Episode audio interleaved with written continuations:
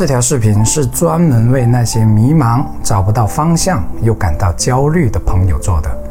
一个人的成长非常重要的一点是找到自己的人生榜样，这样真的会少走很多弯路，也能更清楚自己真正想要的是什么，不至于那么迷茫。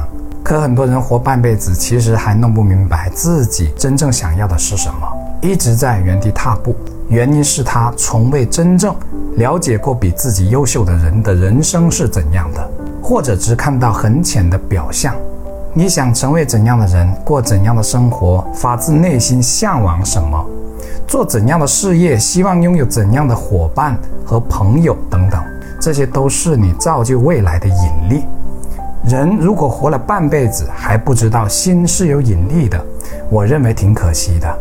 日本经营之圣稻盛和夫非常坚信，每个人这辈子所有的好与坏都是自己这颗心吸引过来的，所以他一辈子的努力都是为了这颗心能纯粹，比如纯粹的真诚、纯粹的利他。用他的话来说，就是磨砺心性。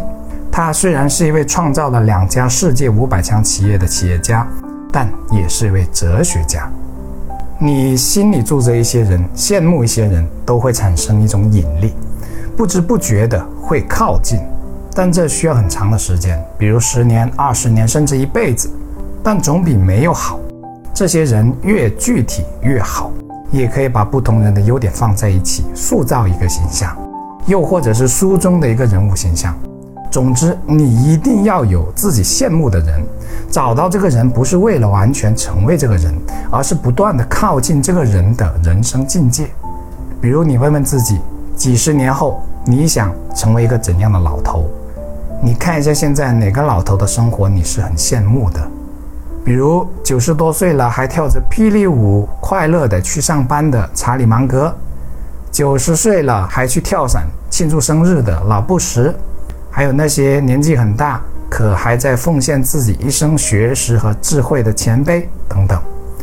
正所谓高山仰止，景行行止，虽不能至，心向往之。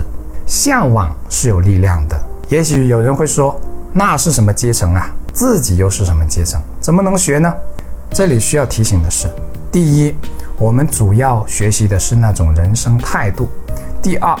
对阶层保持向往也是有引力的。你不一定能到达那样的阶层，但有向往好过没有。然后活在当下，你会不知不觉地做出一些有利于走向更高阶层的选择。而人生的局限根源就在于自我的局限，不相信自己能更好。